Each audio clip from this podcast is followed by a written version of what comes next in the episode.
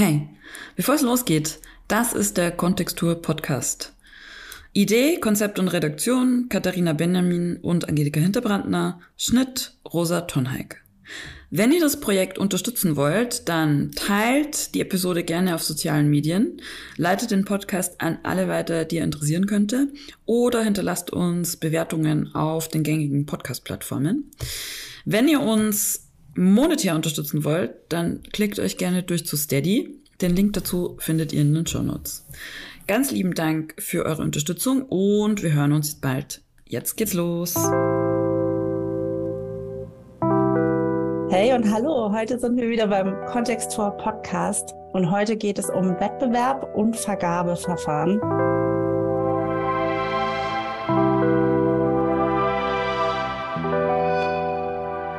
Und das ist ein Thema, was auch mehrfach schon von unseren Hörern und Hörerinnen gewünscht wurde.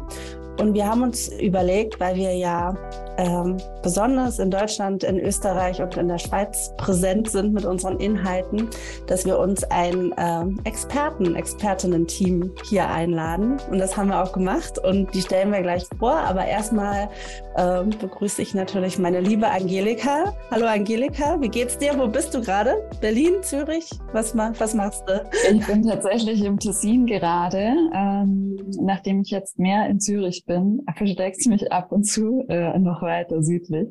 Äh, und ich nehme heute aus dem Tessin auf. Genau. Mir geht's soweit gut. Ich, meine Stimme ist ganz ein bisschen angeschlagen. Ich hoffe, man hört es nicht zu sehr. Ja, dann passt du jetzt gut zu mir, weil bei mir ist es auch so. Und ich habe heute nicht nur die Podcast-Aufnahme, sondern äh, ich muss dann gleich nach Berlin und heute Abend noch eine Begrüßungsansprache im AEDIS hinbekommen. Da bin ich gespannt. Wollen wir mal ganz kurz, bevor wir unsere Gäste vorstellen, besprechen, wie uns eigentlich das Thema Wettbewerb und Vergabe begleitet? Ich würde sagen, ich fange einfach mal an. Ich muss sagen, also natürlich im Studium war ja erstmal das Thema Studentenwettbewerbe ähm, prägnant und das fand ich eigentlich auch immer so toll, dass man das in den Ferien oder Semesterferien so nutzen konnte, um eine neue eigene Position auch zu entwickeln, vielleicht auch mal entfernt von der Betreuung ähm, im Unibetrieb. Und dann bin ich eigentlich 2013, habe ich das erstmal so ein bisschen anders in das Thema eingestiegen, als damals diese Wettbewerbsinitiative e.V. sich gegründet hat. Da war nämlich einer, mit dem ich im Praktikum war, Simon Maringer, ähm, der war damit beteiligt. Den habe ich während meines Praktikums kennengelernt. Und da habe ich immer so mitgelesen. Wir haben ja damals dann ähm, eine Beschwerde eingereicht, sind bis in die letzte EU-Instanz gekommen. Und die, finde ich, haben immer sehr ähm, gute äh, Kommentare und Punkte zum deutschen Wettbewerbssystem ähm, gebracht. Und das sehen wir auch in der Arbeit von Kontextur, sehen wir immer, dass es wirklich für die deutschen jungen Büros sehr schwierig ist, wenn es nicht einen entsprechenden Hintergrund gibt, die ihnen vielleicht helfen, in dieses System einzusteigen. Im Gegensatz in der Schweiz haben wir jetzt schon mehrere Leute, auch mit denen wir Interviews hatten, ob das Magdalena Stadler ist oder Koja Architekten, die wirklich ganz jung, teilweise in der Uni oder kurz nach der Uni einfach so einen Wettbewerb gewonnen haben und das dann auch eine Möglichkeit war, sozusagen ähm, ihr eigenes Büro aufzubauen. Genau. Vielleicht du noch kurz. Bei mir ist die Verbindung am ehesten einmal so in diesem Dachraumdiskurs verortet, weil ich in Österreich studiert habe, dann in Deutschland war, da die ja die Situation mitbekommen habe und dann ja auch in der Schweiz gearbeitet habe und jetzt wieder verstärkt in der Schweiz bin. Das heißt, mich interessiert tatsächlich auch sehr stark die Verschneidungen und die Unterschiede innerhalb der Länder, weil die Strukturen doch ähnlich sind, aber es einfach in der ja, Qualität oder im, im ja, Ergebnis in Anführungszeichen sehr unterschiedlich ist. Und tatsächlich, glaube ich, am präsentesten war für mich der Diskurs, als wir über die Erstlingswerke gesprochen haben. Dann auch die Frage war, ja, was ist überhaupt realistisch? Was kann man überhaupt in Deutschland machen über das Wettbewerbssystem? Was geht da überhaupt? Ähm, da fand ich, hatten die Unterschiede schon sehr, sehr stark ähm, heraushören und auch erahnen können. Und deswegen, ja, freue ich mich total, dass wir das schaffen heute mit, mit diesen drei, drei Länderperspektiven, ja, unser Gespräch zu bereichern. Und deswegen fangen wir jetzt auch direkt an mit den Vorstellungen, weil eigentlich müsst ihr ja sprechen, unsere Expertinnen äh, soll sprechen, gar nicht so sehr wir. Und heute sind zu Gast einmal Eva Hirzer, dann Sölvi Lederer und Stefan Löser. Und wir machen so wie bei den letzten Malen auch, weil man sich selbst dann doch immer besser vorstellen kann in der Gesamtheit. Äh, würde ich die Eva bitten, mal zu sagen, wer sie ist und was sie macht. Unsere Perspektive aus Österreich. Also ich bin Architektin in Österreich, habe mich vor vier Jahren mit äh, drei Partnern gemeinsam selbstständig gemacht. Eva, man hört dich, man hört dich fast nicht oder ganz schlecht, dein Ton bricht ab. Kannst du sonst über entweder ein anderes Gerät über ein anderes Netz zugreifen? Ich probiere noch ein anderes Gerät. Braucht aber ein bisschen, weil ich muss das erst holen. Das ist kein Problem. Dann machen wir dabei die Vorstellrunde weiter mit Sölvi und Stefan und schauen mal, wo wir rauskommen. Ja, vielen Dank für die Einladung. Mein Name ist Sölvi Lederer.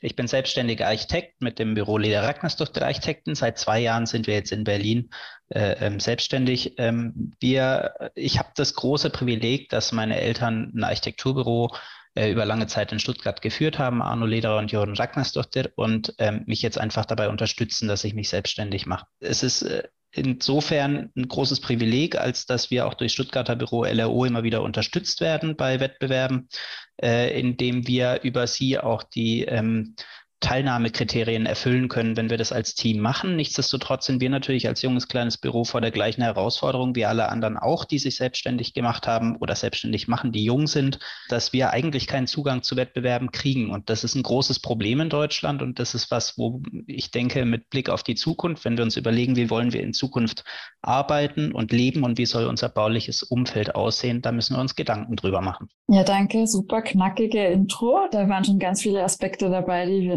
nachher sicher auch nochmal aufgreifen werden.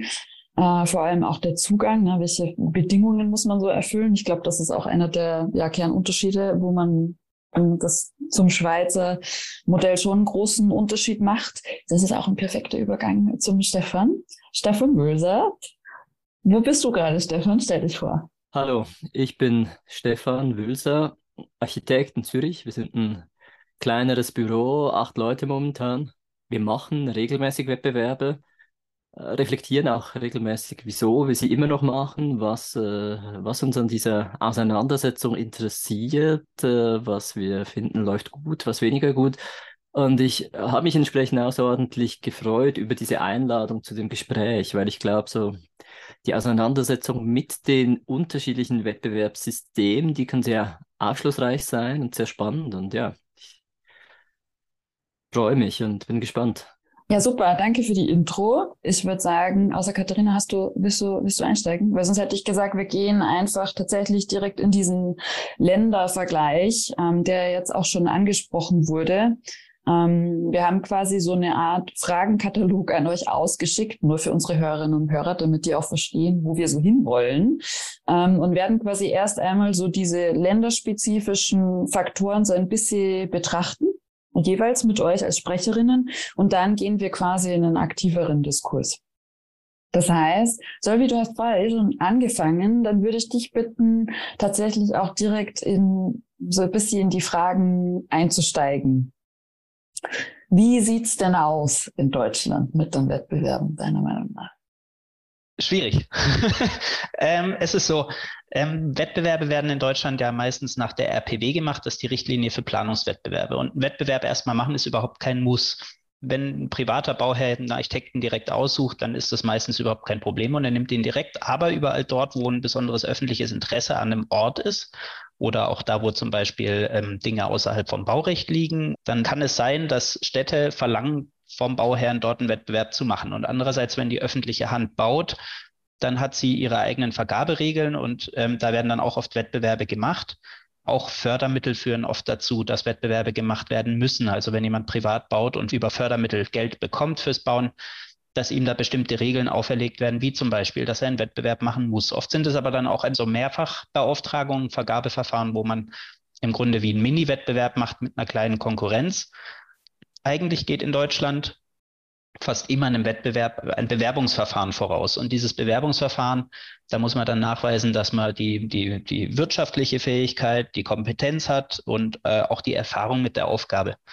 Und das ist was, was ich sehr kritisch sehe, weil ähm, die Erfahrung mit der Aufgabe bedeutet, dass man zum Beispiel, wenn man eine Schule bauen möchte, schon mal vorher eine Schule gebaut haben muss. Und irgendwann muss man ja anfangen und das ist eigentlich keine glückliche Situation, weil die bringt uns in die Bredouille, dass der Markt an Architekten sich immer weiter reduziert auf immer mehr oder äh, immer weniger größere Firmen, die eben sowas schon nachweisen können. Äh, wir hatten bei uns im Büro auch die total irre Situation mal, also es war in Stuttgart mit LRO, dass die nicht reinkommen für Krankenhauswettbewerbe. Und der ganze Irrsinn eigentlich von dieser Lage bildet sich darin ab, dass nichtsdestotrotz äh, meine Mutter Jordan Ragnars durch die Charité darin beraten kann, wie sie bauen. Also man versteht nicht ganz, warum es möglich sein soll, jemanden, ein Krankenhaus darin zu beraten, wie man Krankenhäuser gut baut, gleichzeitig aber nicht geeignet ist für die Teilnahme an Wettbewerben. Die Wettbewerbe, wenn man denn dann reinkommt, die werden nach der RPW ausgeführt. Und die RPW, die, die kann sich jeder mal durchlesen, da muss man jetzt nicht im Detail drauf eingehen. Die gibt einfach so ein Regelwerk, wie ein Wettbewerb durchzuführen ist. In der Regel sind es ähm, anonyme Wettbewerbe. Es gibt auch einen Passus für Aufwandsentschädigungen zum Beispiel die in der Regel nicht die Kosten decken. Da muss man ganz ehrlich sein. Es gibt, ähm, wenn man allein schon schaut, wie viel Geld rausgeht für ein Modell und für Visualisierung dann ist so eine Aufwandsentschädigung meistens schon ziemlich schnell verbrannt. Und das ist auch ein Problem, finde ich, für den Zugang zu Wettbewerben an sich. Weil wenn man sagt, man möchte gerne grundsätzlich mehr ähm, jüngere Büros drin haben oder kleinere Büros drin haben in Wettbewerben, dann ist es für die ganz essentiell, dass sie auch irgendwie die Möglichkeit haben zu konkurrieren. Die haben sie nicht, wenn sie antreten gegen große Büros, die aus einem viel größeren Budget schöpfen können, als wenn das jemand machen muss, der nebenher schauen muss, wie er über die Runden kommt, während er trotzdem noch den Wettbewerb macht. Und ich glaube, das ist auch nicht der Qualität zuträglich. Das ist einfach, wenn man das nur halbherzig macht, weil man irgendwo anders sein Geld verdienen muss, dann kann man nicht den gleichen Output liefern wie jemand, der sich ausschließlich um den Wettbewerb kümmern kann. Früher gab es die GRW. Die ging der RPW voraus. Die GRW und die RPW haben sich insofern voneinander unterschieden, dass die RPW ein sehr, sehr strenges Korsett für Wettbewerbe aufsetzt. Oft steht dann in der Auslobung drin, wie genau was zu machen ist. Das sind genaue Parameter und das, was, was ich daran kritisch sehe, ist, dass wenn man eben Wettbewerb macht, wo sehr strenge Parameter drin sind, dass es eben sehr wenig fördert, dass man kreativ Lösungsansätze sucht. Weil es dazu führt, dass man dann schon sich eher an die Regeln hält auch wenn man sich dann doch beim Entwerfen sicher wird, ah, vielleicht ist eine andere Lösung die bessere Lösung. Und das alles dreht sich eigentlich um die Frage, wie wollen wir, dass unser gebautes Umfeld aussieht und wofür sind Wettbewerbe überhaupt da? Ich denke, die Wettbewerbe sind ja nicht nur dafür da, dass wir jetzt eine Lösung mit maximaler Fläche und einer gut durchdachten Gebäudetechnik und einer wunderbaren Statik finden, die meinetwegen noch eine ganz hübsche Fassade hat, sondern es geht ja ganz grundlegend darum, dass wir Konzepte für Orte finden müssen. Wir haben gerade an einem Wettbewerb teilgenommen, weil zum Beispiel dort wurde eine vollflächige Bebauung vom Erdgeschoss, war ein großes Grundstück, da passten mehrere Häuser drauf, aber der Investor, der den gemacht hatte, zusammen mit der Stadt den Wettbewerb, der wünschte sich, dass das EG vollflächig bebaut wird mit Gewerbeflächen. Und wir haben gesagt, das wollen wir eigentlich nicht machen, weil wir finden es besser, wenn da eine Straße durchgeht.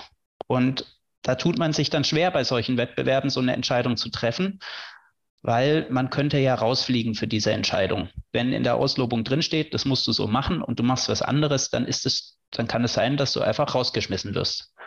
Und ähm, das auch im Unterschied zur GRW. Die GRW kannte früher eben noch den sogenannten Sonderpreis. Es waren Preise für Arbeiten, die haben alles anders gemacht, als es eigentlich gedacht war, aber haben es besser gemacht. Und damals konnte eine Jury entscheiden, wir empfehlen zur Umsetzung nicht den ersten Preis, sondern den Sonderpreis, weil der hält sich vielleicht nicht an die Regeln, aber der macht alles besser. Und das ist uns verloren gegangen mit der RPW. Sowas gibt es heute nicht mehr. Da kriegt man bestenfalls eine Anerkennung und kann aber nicht bauen.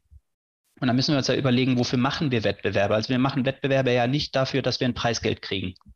Ähm, das noch dazu auch nicht immer dann alle Kosten decken kann. Beim ersten, zweiten Preis ja, aber beim dritten hm, und beim, bei der Anerkennung wahrscheinlich nicht mehr sondern wir machen den Wettbewerb ja, weil wir hoffen, mit unserem Lösungsvorschlag auch einen Auftrag zu kriegen.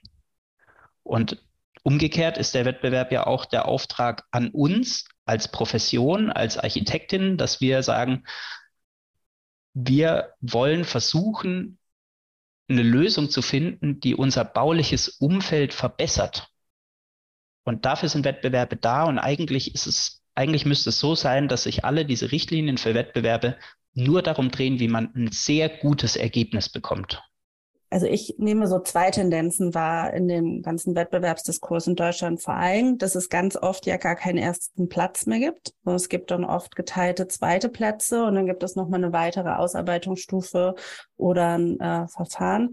Und, also das sehe ich auch in der Schweiz, dass sich zu dem, wie man auch alte Wettbewerbe, wenn man da mal irgendwie eine Dokumentation drüber hat, rezipiert, das, was ein Wettbewerb eigentlich abfragt, total verändert hat. Ne? Also früher waren äh, irgendwie noch mehr skizzenhaft oder es war auf jeden Fall nur das Büro. Heute, wenn man dann in die, die Liste guckt, wer dann alles mit dem Büro zusammengearbeitet hat, dann hast du ja manchmal eine Liste von fünf, sechs. Also natürlich hat man einen Modellbauer, einen Visualisierer, ein Landschaftsarchitekturbüro, dann ein Statiker. Also es ist halt es ist einfach so groß geworden und so komplex, was schon abgefragt wird, ist ja diesen Möglichkeitsraum auch extrem einschränkt. Habt ihr das auch so erlebt oder findet ihr das eigentlich gut, dass es viel genauer genauer, feinkörniger ist oder ähm, ist es nicht gut? Ja, ich kann ja jetzt nur für Deutschland sprechen. Ich weiß nicht, wie es in Österreich und der Schweiz ist, aber es ist schon so, dass in Deutschland, das hast du völlig richtig beobachtet, dass die Auflagen, was man zu liefern hat bei einem Wettbewerb, enorm sind. Und wir müssen uns im Klaren sein, dass ein Wettbewerb steht ganz am Anfang. Das sind meistens acht Wochen Bearbeitungszeit. Unsere Wissensgrundlage ist eine sehr, sehr geringe. Wir haben ja nur die Auslobung und ein bisschen Anlagen. Und dann steht aber trotzdem irgendwo in der Auslobung drin, ja, machen Sie bitte auch ein gutes Konzept für die Haustechnik, machen Sie ein Konzept für die Statik, überlegen Sie sich was mit dem Brandschutz.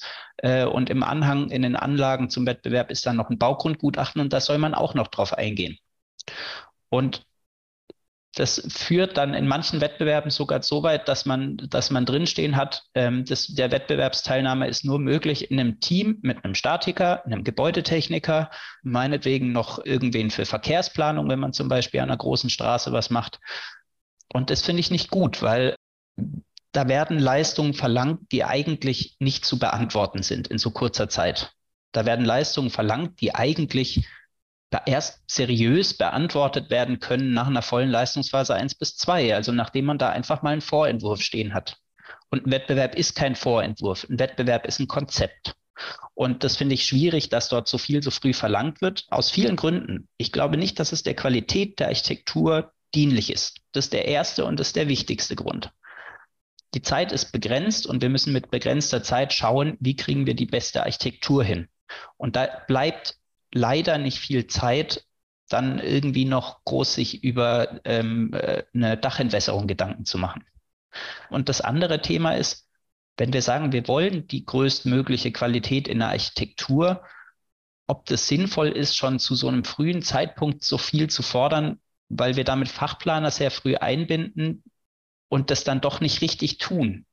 Wir machen einen Wettbewerb, da steht dann drin, machen Haustechnikkonzept und was eigentlich alle Büros dann machen, weil die Zeit knapp ist, ist ein, zwei Wochen vor Abgabe zum Haustechniker hinzugehen und zu sagen, hey, wir haben uns da was überlegt, wie kann das denn funktionieren? Und dann kriegt man einen Textbaustein und vielleicht ein paar Piktogramme, man spricht mal drüber, man hat eine grobe Idee, wie es funktionieren kann. Aber das ist ja nicht Sinn der Sache. Sinn der Sache ist nicht einen Vorentwurf abzuliefern, sondern das bestmögliche Lösung für einen Ort zu finden. Und das kann man leichter oder es ist nicht dienlich, es ist der Sache nicht dienlich, wenn man da so viele Leistungen so früh verlangt.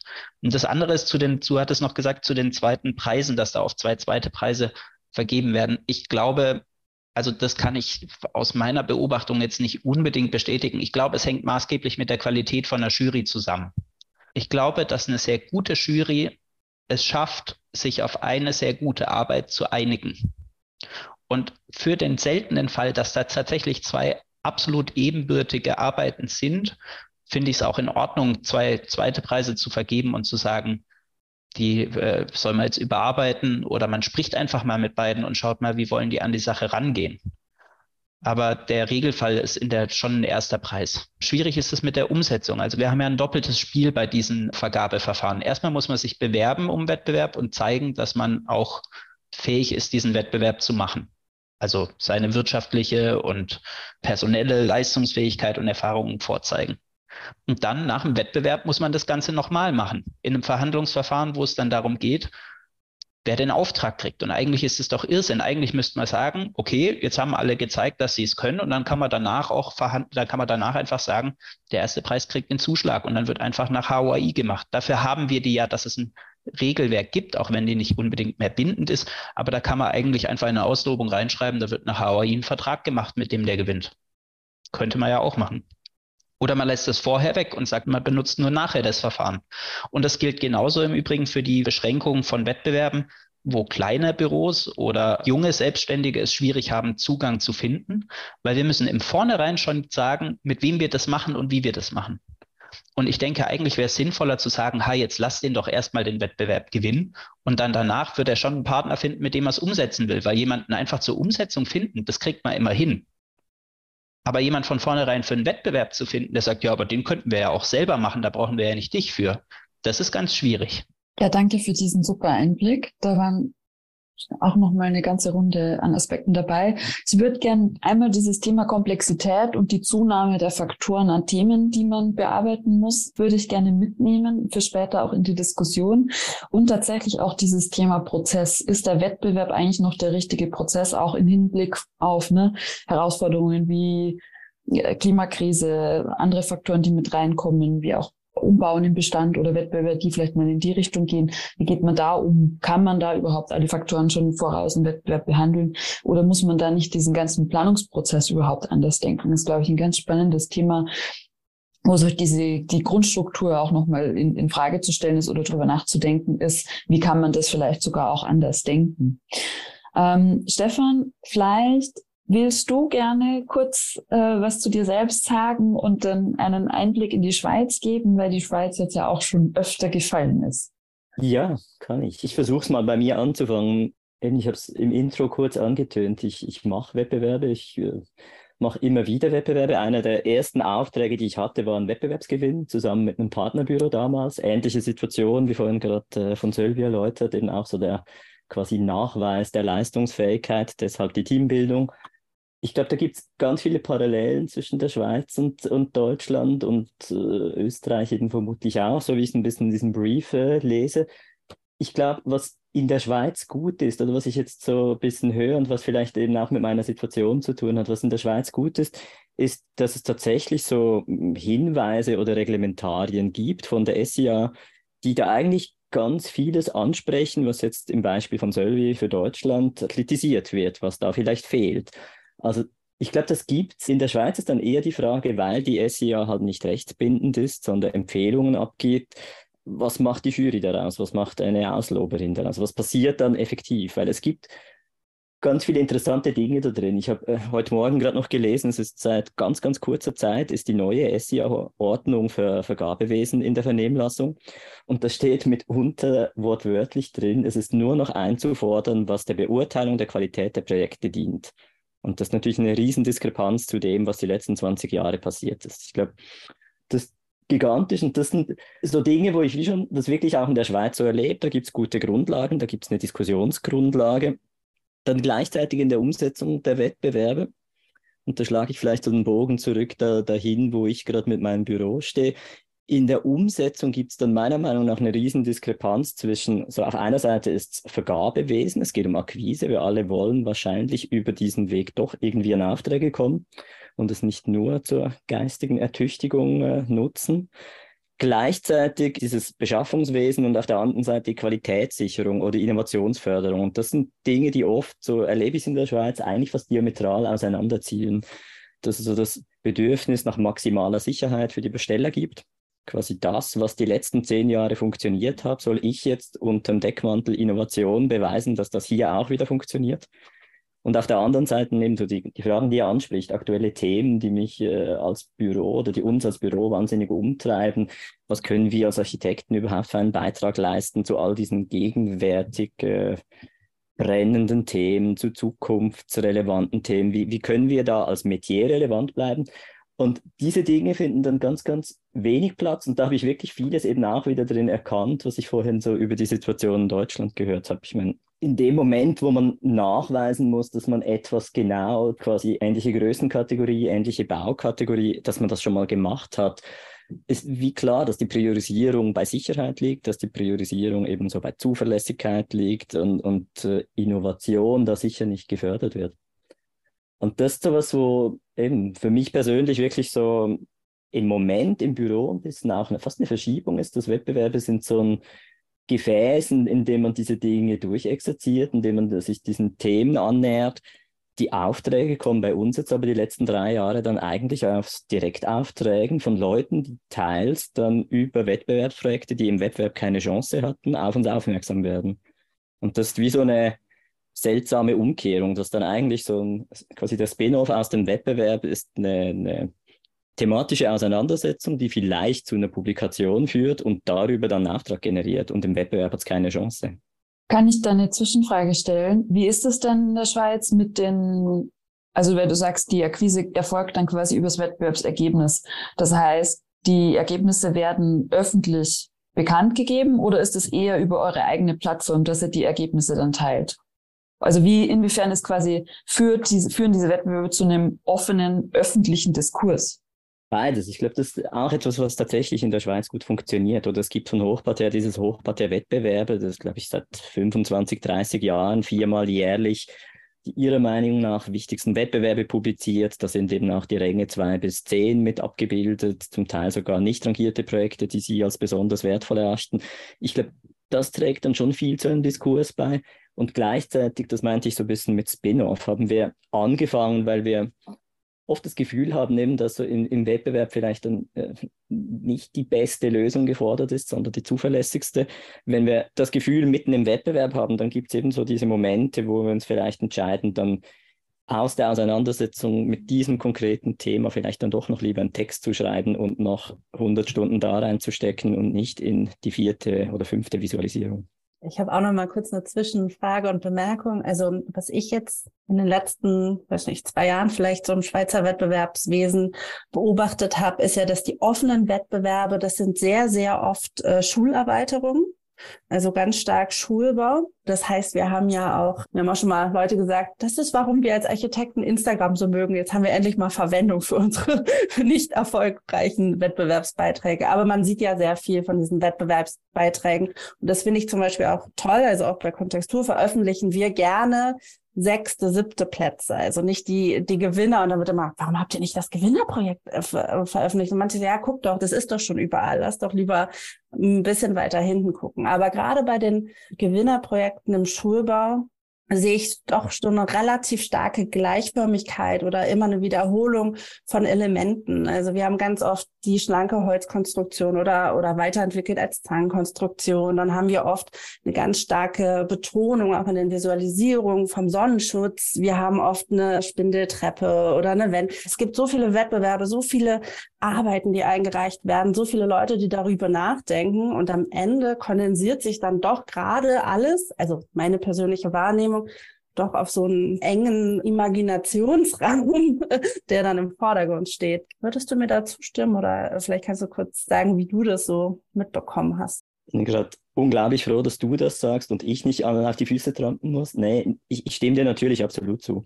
Ich glaube, und eben das vielleicht mehr dann auch noch so für die übergeordnete Auseinandersetzung mit dem Wettbewerb spannend, was du gerade sagst, oder? Dass diese, ich finde wirklich im Moment so, ist eine Situation, in der es äh, im Diskurs Herausforderungen gibt, die uns betreffen, die präsent werden, dann ist es natürlich auch kein Zufall, dass plötzlich Sonnenschütze in Visualisierungen dominant sind, weil das hat vielleicht irgendwas mit Klima zu tun, das hat äh, mit gegenwärtig endlich diskursrelevanten Themen zu tun, auf die wir vielleicht 10 oder 15 Jahre gewartet haben.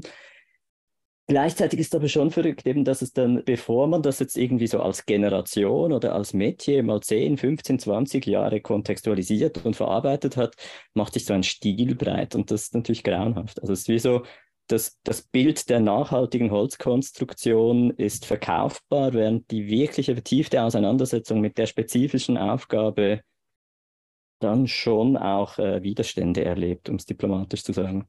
Wenn ich da gerade was zu sagen darf, ich glaube auch, dass das damit zu tun hat, dass natürlich sehr viel ähm, einfach von vornherein schon man wissen will. Und du hast es ja auch gesagt für die Schweiz, dass da so ein Sicherheitsdenken drin ist, dass man eigentlich ein vorfabriziertes Bild, also jetzt nicht von uns ArchitektInnen aus, aber schon von der Bauherrenseite irgendwie möchte man so ein Bild vorgesetzt bekommen, wo man sagt, Haar schaut hübsch aus und ich weiß, man kann es bauen. Und dafür sind ja Wettbewerbe eigentlich eben nicht da.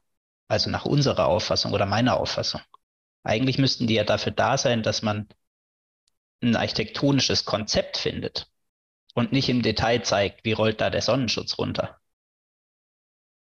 Und dann hast du was am Anfang gesagt, was ich sehr interessant fand, nämlich diesen Qualitätsbegriff, dass das alles der Qualitätssicherung dann dient. Und ähm, das ist in Deutschland auch so, aber damit ist in der Regel eben die technische Machbarkeit gemeint. Oder oft. Ähm, ist es in der Schweiz ähnlich? Und ich glaube, die Frage kann man dann auch an Eva Hirzer weiterleiten, ob das auch in Österreich eine ähnliche Situation ist. Ja, vielleicht noch ein Satz zur Schweiz, wenn du das ansprichst. Ja, äh, ich glaube, das ist ähnlich. Es geht vielleicht oder weshalb so in der Außenwahrnehmung ist ja lustig, sind meistens Leute, die sich mit der Schweiz beschäftigen, die dann so von außen sagen, die Qualität ist hoch. Das ist ein Angelikas Fall tatsächlich auch oft in der Schweiz ist und irgendwie eingebunden ist in der Schweiz. Aber ich erlebe das schon auch so, es ist wie so ein von außen zugeschriebenes äh, Bild. Die Qualität ist hoch und das ist, äh, da stimme ich dir zu, auch vor allem technisch. Es geht vielleicht dann noch so einen Schritt weiter und ist auch so im soliden gestalterischen Handwerk ist die Qualität relativ hoch. Es passieren selten absolute Dummheiten, wo man sich am Ende dafür schämen muss. Aber das heißt ja nicht, dass es wirklich, wirklich gute Projekte oder eben Ideen oder Lösungen vor Ort sind, wie du es genannt hast. Es geht vielleicht einen Schritt weiter, aber es fehlen noch 19, bis ich von wirklich hoher, überzeugender Qualität sprechen würde. Also den, den Qualitätsmoment, den lasse ich jetzt hier mal so stehen. Äh, das finde ich ein wahnsinnig tolles Thema, auch die Perspektive dahinter. Ne? Ist man innen und schaut man auf quasi den eigenen Misthaufen vor der Tür oder schaut man von außen? Also was ist quasi der Bewertungsstandard, ist da, glaube ich, ein ganz interessantes äh, Thema. Ähm, und ja, ich glaube, wir versuchen es nochmal mit, mit Eva. Äh, wir hatten eine Runde technischer Probleme. Ich hoffe, du sitzt an einem Ort mit Internet jetzt. Äh, und vielleicht startest du, bevor du was sagst zu Österreich, noch kurz mit der Intro zu dir. Dann haben wir den nochmal. Ja, ich hoffe, es funktioniert jetzt besser. Bitte Thumbs up, wenn es geht. Okay, sehr gut.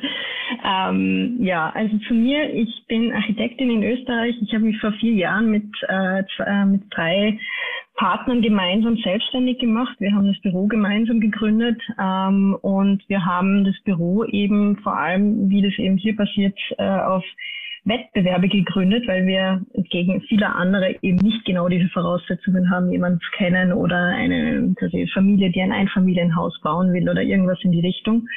Ähm, was quasi uns zunehmend wahrscheinlich jetzt dazu gebracht hat, dass ihr uns eingeladen habt, dass wir sogenannte Wettbewerbsexperten sind, weil wir hauptsächlich über genau dieses Instrument akquirieren und vielleicht noch das Zweite zu mir noch. Ich bin seit Herbst ehrenamtlich auch engagiert in der Architektinnenkammer in Österreich. Vor allem auch aus dem Aspekt heraus, einerseits natürlich also das Berufsbild zu verändern, das ist die eine Sache, aber natürlich auch im Bereich Wettbewerbe da wirklich aktiv mitzuwirken, weil es ja auch darum geht, dass über die Kammer äh, Wettbewerbsjurien besetzt werden, Wettbewerbsaufgaben, Aufgabenstellungen hinterfragt werden und so weiter. Und es ist ziemlich interessant und, und spannend, diesen Prozess einmal so aus dem Hintergrund sozusagen zu beobachten.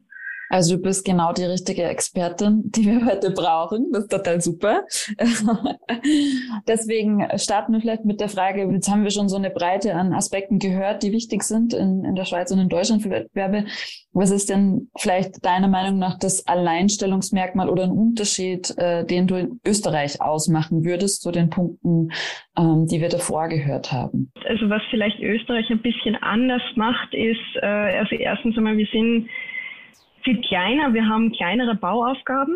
Ähm, wir haben keine Monster-Riesenprojekte. Ähm, es ist äh, durchwegs relativ viele Wettbewerbe, die vor allem auch offen und also offene Wettbewerbe gibt es eben auch, wo dann auch wirklich fast jeder mitmachen kann. Ähm, und es ist auch in den letzten Jahren vor allem der Aufwand für die Wettbewerbe eher sogar zurückgegangen. Also in Form von, wir haben zum Beispiel nicht mehr wirklich bei jedem Wettbewerb Visualisierung. Also wir haben kaum mehr Wettbewerbe, wo wir Visualisierungen machen müssen zum Beispiel.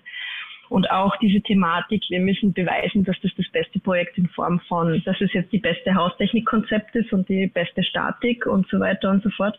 Also diesen praktischen Ansatz ist auch zurückgegangen und dass wirklich wieder mehr der Fokus auf die Architektur und das Konzept eigentlich gelegt wird. Ist natürlich auch abhängig, viele Verfahren sind unterschiedlich und es kommt auch immer auf die Jury drauf an, wer dann drinnen sitzt, den Auslober selber, den Bauherren, die Rahmenbedingungen von den Gemeinden, Kommunen, äh, Städten, die da gegeben sind. Das sind natürlich Aspekte und natürlich in Österreich muss man auch dazu sagen, kommt es darauf an, in welchem Bundesland man Wettbewerbe dann macht, weil das variiert auch ganz, ganz extrem. Auf der einen Seite das Ost-West-Gefälle, also alles, was in Richtung Schweiz geht, hat plötzlich angeblich bessere, höhere Qualität. Ähm, alles, was in Richtung Osten geht, geht in Richtung Balkan. Ähm, ist nicht ganz so. Aber es ist zumindest das Bild davon so in die Richtung. Ähm, und äh, was aber auch sehr spannend ist, so den Unterschied, wie vor allem äh, politische Änderungen, anstatt in der Landeslandschaft, wie man das in Kärnten zum Beispiel jetzt sieht, von einer sehr lang äh, FPÖ, Jörg Haider rechtsregierten Landesregierung hin zu jetzt schon seit ein paar Jahren einer SPÖ regierten Landesregierung, dass dann plötzlich auf einmal ganz viele Wettbewerbe gibt und plötzlich auch wieder junge Büros sich anfangen anzusiedeln in Kärnten, also wieder zurück nach Hause gehen, weil sie da einfach sehen, es gibt Chancen, wir können wieder als Junge wieder was machen, wir können über Wettbewerbe akquirieren. Und das ist dahingehend quasi ähm, auch total durchwachsen und unterschiedlich, wie es in Österreich abgeht. Was würdest du allgemein sagen für junge Büros? Wie ist die Lage in Österreich? Also ist es na, eure Erfahrung mit Now-Architekten, ist das die Regel? Also wird gegründet und sind die Jungen scharf drauf, in Anführungszeichen, weil es auch geht, eigene Büros aufzumachen oder ist es eher schwierig? Also ich glaube, es wird jetzt wieder besser. Es war jetzt eine Zeit lang sehr, also wie wir angefangen haben, haben viele Kollegen von uns, die eher so in die Richtung, na, ich, ich will nicht selbstständig, da kommt man ja nie rein, man schafft keine Wettbewerbe, da muss man sich ja matchen mit den großen, bekannten Architekturbüros, die gewinnen ja eh alles. Wozu soll man da anfangen? Dann es gibt viele Wettbewerbe mit Bewerbungsverfahren, wo man eben Referenzen nachweisen muss, äh, wo man dann ausgewählt wird und so weiter. Und ich glaube, das sind wir vielleicht auch ein bisschen mitschuld, aber wir haben super Kollegen, die das auch geschafft haben, dass wir zeigen können, gekonnt haben, dass man wirklich als junges Büro ohne irgendwas einfach an öffentlichen Wettbewerben mitmachen kann, offen ausgeschriebenen. Und wenn man sich einen AG-Partner holt, so wie der Stefan das gemacht hat in der Schweiz, der die Referenzen hat oder so, mit dem er das dann gemeinsam macht. Aber es ist möglich in Österreich als junges Büro über Wettbewerbe zu Aufträgen zu kommen, so wie das auch bei uns der Fall gewesen ist. Ich muss dazu sagen, man muss natürlich ein bisschen Zeit hinein investieren. Man muss Erfahrungen mit Wettbewerben haben. Wir finden, Wettbewerbe machen ist sowas wie Fahrradfahren, Schwimmen. Das muss man üben und lernen und dann quasi schafft man es dann irgendwann einmal in die Richtung. Also es ist ein Praxisthema, wie viele Wettbewerbe man macht. Und dann ist aber es steht eigentlich relativ viel offen. Also wir haben eben herausgefunden und auch eben gesehen mit anderen jungen äh, Architekturbüros, dass die halt, also erstens, sie machen, die Jungen machen sehr viele Anerkennungspreise. Interessanterweise, das ist der Preis, wo, das ist so die beste Idee, aber vielleicht nicht ganz umsetzbar, aber trotzdem quasi honorieren wir das. Und dann irgendwann einmal schaffen die Jungen das dann immer wieder nicht nur den dritten, zweiten, sondern auch dann den ersten Preis dann zu machen. Und das ist eigentlich sehr inspirierend motivierend gewesen. Ich habe direkt noch eine kurze Rückfrage. Und wie habt ihr das am Anfang denn finanziert, das Wettbewerbe machen? Also, weil man fängt ja immer an, hat dann meistens irgendwie noch einen anderen Job, dann steht vielleicht im Vertrag auch, man darf gar keine Wettbewerbe nebenher machen, hat äh, eventuell kein Geld auf der hohen Kante. Also wie habt ihr das gemacht? Wie kann man diesen diese super schwierige Schwelle am Anfang, die muss man ja einmal so Anlauf nehmen Kräfte sammeln, Geld sammeln und dann springen. Also wie, wie lief das oder magst du das teilen überhaupt? Ja, gerne, tue ich immer, weil ich will immer Junge dazu animieren, quasi selbstständig zu werden. Nein, also bei uns war so, wir haben schon auch, wie wir im Anstellungsverhältnis waren, haben äh, Stefan Brucker und ich nebenbei so ein, zwei, drei Ideenwettbewerbe gemacht. Also das war nicht mit Realisierung, die wir dann auch gewonnen haben. Da waren unsere Chefs nicht so begeistert aber das hat zumindest diese Motivation gegeben, okay, wir machen das jetzt wirklich und wie machen wir das, wie gehen wir das jetzt an? Und dann haben wir überlegt, nachdem ich die Ziviltechnikerprüfung bestanden habe, bin ich wieder zurück ins Büro und dann hat meine Chefin mich gefragt, bleibst du oder bleibst du nicht? Äh, weil wir hätten das unser Projekt für dich, was du machen kannst. Und ich habe dann zum, zum Stefan gesagt, du, machen wir es jetzt oder nicht? So, und dann haben wir quasi wirklich beschlossen, okay, wir starten los und dann wie starten wir los? Wir haben uns einen Plan gemacht, wir geben uns ein Jahr, haben uns überlegt, was brauchen wir für Budget, so äh, für, für ein Jahr, um über die Runden zu kommen. Stefan Brucker hat dann in der, auf der Uni eine Assistentenstelle angenommen. Das heißt, es war eigentlich nur mehr ich zu finanzieren im Grunde genommen. Und wir haben genau das durchgerechnet. Ich brauche 1200 Euro im Monat und haben genau das mal zwölf auf äh, ein Bankkonto ein eigenes gelegt, durch die Hälfte durchgeteilt. Jeder hat die Hälfte gezahlt. Haben gesagt, wir machen jetzt ein Jahr lang nur Wettbewerbe und das haben wir auch gemacht. Am Ende war es dann so, wir haben äh, genau nach einem Jahr den ersten Wettbewerb gewonnen. Das war die Erweiterung von der äh, Kinder- und Jugendpsychiatrie in Graz. Also erstens ein Krankenhaus, dann noch in Holzbauweise und so weiter und so fort. Und es ist ziemlich unser Startprojekt dann jetzt gewesen. Und wir haben aber auch von diesem zurückgelegten Geld nichts gebraucht. Also es ist wirklich so, man muss wirklich diesen Schritt wagen, ich gehe jetzt in die Selbstständigkeit. Ich mache das, ich stehe zur Verfügung. Und dann sind quasi, wir haben eben für andere Büros Visualisierungen gemacht. Wir haben für ein anderes Büro Baustellenbegleitung gemacht und wir haben dann auch sehr viele Preise gemacht wo wir auch natürlich mitfinanziert und verdient haben dran, relativ gesehen, weil wir nicht viel gebraucht haben zu zweit. Dann haben wir gewonnen, dann sind wir zu viert gewesen, äh, weil dann Steffen und Thomas dazugekommen sind und die haben natürlich Familie mit drei Kindern, zwei Kindern und dann ist das natürlich was anderes. Ne? Und dann kriegt man noch Mitarbeiter dann dazu. Dann äh, muss man da wirklich auch dahinter bleiben, weiter Wettbewerb machen, damit dann alles sozusagen das Team bestehen bleiben kann. Das ist interessant, dass du das ansprichst. Das kommt mir auch immer wieder unter oder ich würde sagen, das ist sozusagen fast so eine Hacking-Taktik, dass man als junger Architekt, Architektin gut in Visualisierung machen ist, dass man dann das als Dienstleistung anbietet in einem Teil der Zeit und in einem anderen Teil der Zeit Wettbewerbe macht und dann eigentlich über diese Visualisierung für andere machen noch potenzielle AG-Partner trifft. Das scheint so eine ganz fruchtbare ähm, Idee zu sein, das so zu lagern, wenn man das sozusagen querfinanzieren muss. Was ja gerade noch angeklungen ist, vielleicht können wir das noch einmal so kurz sagen, weil wir haben ja auch sehr viele junge Hörer und Hörerinnen, die das vielleicht nicht wissen. Wir haben in Deutschland, der Schweiz und Österreich nicht nur unterschiedliche Wettbewerbs- und Vergabesysteme, sondern wir haben auch unterschiedliche Zugangssysteme zum Beruf. Also in der Schweiz, du hast gerade den Ziviltechniker angesprochen. Ähm, vielleicht kann das jeder von euch nochmal so sagen. Also was passiert, wenn ich von der Uni komme? Was muss ich dann machen, um Architekt, Architektin zu sein? Kammern, Titelschutz? Wie ist das in eurem jeweiligen Land? Also vielleicht Eva nochmal. Was ist der Ziviltechniker? Was ist die Prüfung? Wer gibt, bei wem macht man die? Was muss man da machen? Es ist super, dass du, dass ihr das jetzt ansprichst, weil das ist wirklich so, dass das nicht viele wissen. Also in Österreich ist es so, Architektin, Architekt dürfen nur jene sein, die eine Ziviltechnikerbefugnis haben. Und dann ist man sozusagen auch gleich Kammermitglied. Wie wird man Ziviltechniker oder wie bekommt man die Befugnis? Also wenn ich von der Uni komme, direkt kann ich das nicht machen. Ich muss mindestens drei Jahre Berufspraxis haben. Da gilt auch ein bisschen, wenn ich Universitätsassistentin bin, das geht auch. Aber vor allem in Büros und ganz kritisch, man muss ein Jahr davon muss eine Baustellenpraxis sein, also in Form von einer Baubegleitung, künstlerischer Oberleitung, örtliche Bauaufsicht ähm, wo man das, die Büros, wo man gearbeitet hat, die das bestätigen müssen, dass man das gemacht hat. Und wenn man das hat, dann kann man ansuchen zur Prüfung und dann die Prüfung selber ist, es gibt Vorbereitungskurse in allen Bundesländern, die man dann machen kann, die auch sehr gut sind, sehr zu empfehlen generell als Weiterbildung, wo es aber eigentlich nicht um das Handwerk des Architekten, Architektin, was man auf der Uni lernt, geht, sondern da geht es eigentlich um rechtliche Dinge, um Kosten, um BWL, also von wie startet das Büro etc. Und dann hat man eben diese Prüfung vor der jeweiligen Prüfungskommission der Länder, die vom Landeshauptmann bestellt werden.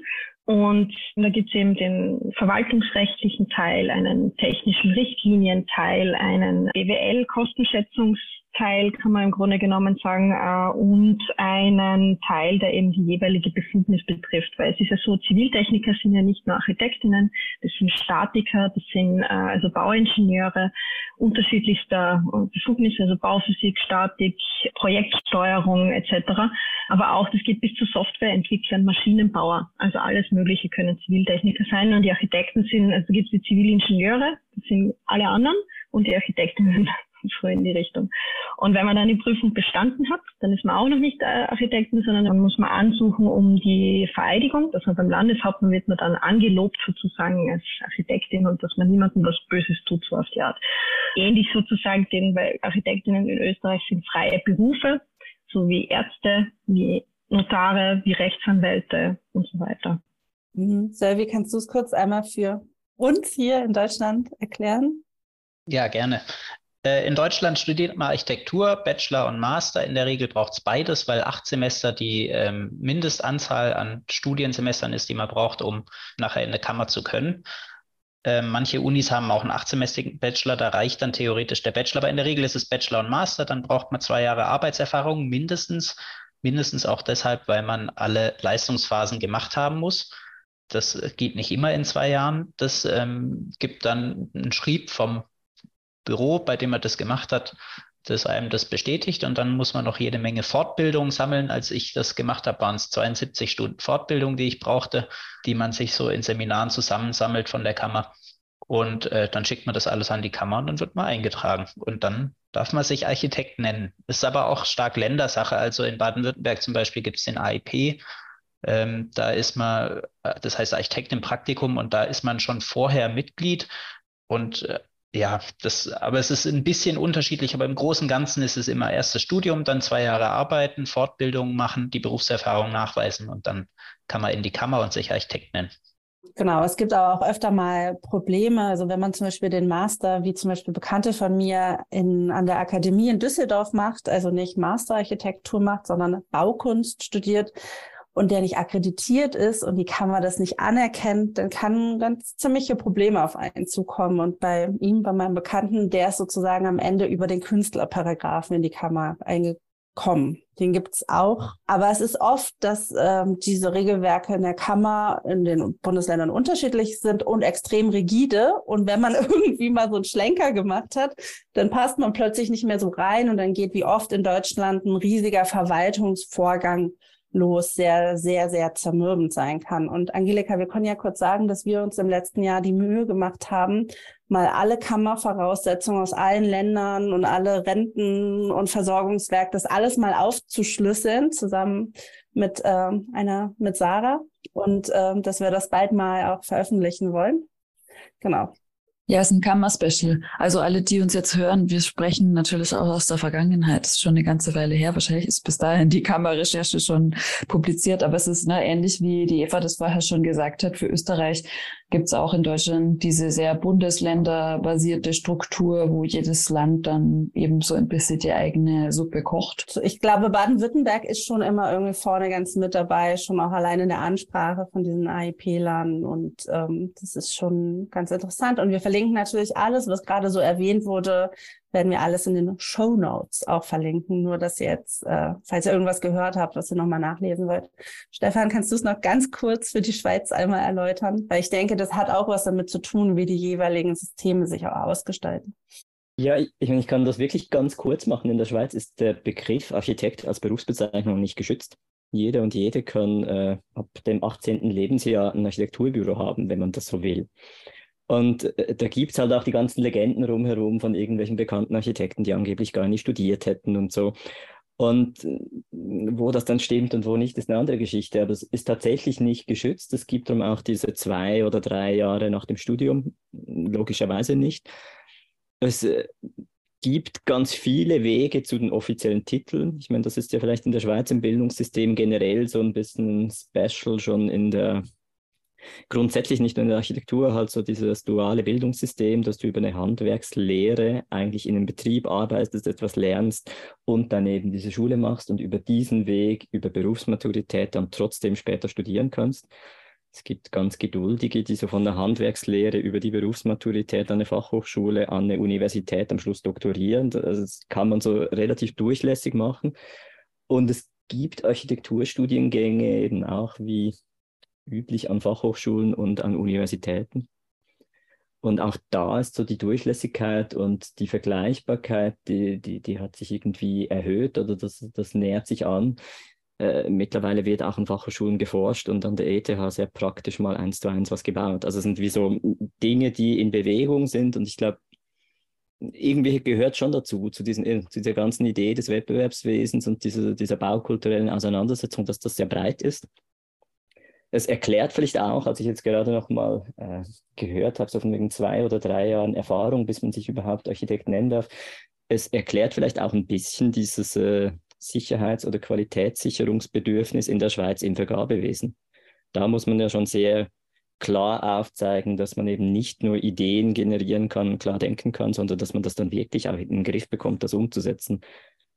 Hat vielleicht einen Zusammenhang, reine Spekulation, aber theoretisch mitmachen können alle. Aber es ist schon, ich finde diese äh, Bindung an die Qualität, diese sowohl im Wettbewerb als auch in diesen Berufsschutzgedanken äh, Gedanken gibt, ist ganz interessant, wo dann so die neuralgischen Punkte sind, wo sich es dann übersetzt oder eben auch nicht übersetzt. Oder halt auch, ne, was ist das Verständnis eigentlich von Qualität? Kann tatsächlich eine ja, das Sicherstellen von fast so einer, ne, wie in Österreich, dass man fast so eine Art hypokratischen Eid leisten muss, ne, wie Vereidigung ja schon auch irgendwie sagt, kann das wirklich dazu führen, dass höhere Architekturqualität produziert wird. Das ist vielleicht nochmal eine Frage, die ich gerne an die, an die Eva spielen würde. Wo passiert die Qualität im österreichischen Wettbewerbswesen? Im österreichischen, äh, gute Frage. es ist so, dass quasi für also Qualität, das ist auch wieder durchwachsen. Also man kann nicht sagen, dass alles quasi durchwegs dieselbe hohe Qualität, wie wir das jetzt vom Anspruch haben, haben. Aber wenn wir quasi gute, qualitativ gute Wettbewerbsverfahren mit guten Ergebnissen sehen, dann ist quasi meistens relativ äh, einheitlich quasi so, dass es eine sehr gute Vorbereitung gibt für den Wettbewerb, wo von Bauherrenseite ganz klar festgelegt ist, was ist die Aufgabenstellung es gibt auch viele zum Beispiel gute Auseinandersetzungen mit Nutzern, also wenn man Nutzer zum Beispiel hat, also in Schulen, Krankenhäusern etc., ähm, wo Betriebsorganisationskonzepte auch Teil des Wettbewerbsverfahrens sind, die dann natürlich auch total hineinwirken in die Raumkonfigurationen. Dann die Voraussetzungen natürlich von der Stadt, also vom, vom Baugesetzlichen her oder was jetzt dieser vorgeben quasi, was gehen könnte. Ähm, und dann natürlich die Verfahrensbetreuung an sich ähm, während des Verfahrens und dann natürlich auch, wer dann im Endeffekt mitmacht, also welche, welche Projekte machen mit, welche Büros interessiert diese Aufgabenstellung, ist die spannend genug. Äh, und dann natürlich auch, wie ist die Jury wer sitzt da drinnen, wer hat da wirklich diese, diese Entscheidungsvielfalt dabei und wie gut und wie subjektiv schaffen sie sozusagen diese Aufgabenstellung beurteilen, auch anhand der Projekte. Äh, und natürlich ist auch so, dass die Jury selber auch sehr viel natürlich auch noch mit einwirken kann in die Wettbewerbsauslobung. Also die können in Österreich sehr wohl dazu sagen, okay, erstens einmal Aufwand, wie viel muss es wirklich sein für die Aufgabenstellung? Da sind einige Dinge unklar oder man könnte das zum Beispiel besser da oder da quasi tut euch lieber Bauherr verbauen. Man könnte doch ein bisschen offener denken zum Beispiel. Das kommt total eben darauf an, wer jetzt wirklich in der Jury drinnen sitzt. Ähm, wie, wie, ähm, wie die sozusagen da auch überzeugen und, und, und auch führen können, die Jury-Diskussion, die dann im Endeffekt bei der, bei der finalen Sitzung dann stattfindet. Das ist quasi, ähm, das ist sehr unterschiedlich und, und ähm, quasi gibt es super Beispiele, gibt es auch ganz schlimme Beispiele. genau. Gibt es da manchmal auch Aufstand von der Architektenseite, wenn da jemand nicht ordentlich ausschreibt? Ja, also es ist, wie gesagt, wir haben auf der einen Seite im, äh, von der Ziviltechnikerkammer, wo ich jetzt da im Wettbewerbsausschuss drinnen sitze. Wir bekommen dann eben Anfrage von Auslobern, Sie würden gerne einen Wettbewerbsausloben und eine Kooperation mit der Kammer eingehen. Ähm, dann schauen wir uns die Wettbewerbsauslobung an. Wir sind dann meistens zu zweit. Wir geben unseren, äh, quasi sagen, okay, das ist voll in Ordnung, Aufwand ist in Ordnung für die Aufgabenstellung, äh, Preisgeld ist in Ordnung für die Aufgabenstellung. Die auch zum Beispiel die Baukosten, die drinnen stehen, ist es passt es oder passt es nicht. Bis hin zu ähm, die Aufgabenstellungen sehen wir uns natürlich an, äh, quasi wie ist es machbar, ist es nicht. Also zum Beispiel im Bestand, ihr habt ein Raumprogramm, geht es überhaupt ein in den Bestand und so.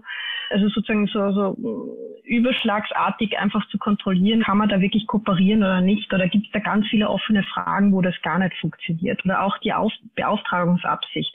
Will der Bauherr danach nur bis zum Vorentwurf beauftragen oder ist es wirklich bis zum Schluss? Als Generalplaner oder nur die Architektinnenleistungen. Das sind so Dinge, die wir uns dann ansehen. Und da kann man viel, also es geht nicht bei jedem Bauherrn, das stimmt auch natürlich, aber man kann auch viel im Kommunizieren und Reden mit den Bauherren sehr viel quasi schon äh, miteinander quasi an den Auslobungen schon verbessern von dem her. Oder es sind eh schon super Auslobungen von dem natürlich. Ne? Und dann, wenn wir es nicht schaffen, dann geben wir es oft auch zum Beispiel der Jury weiter, dass die das dann weiter mit den Bauherren quasi verhandeln eben in, in dem Prozess.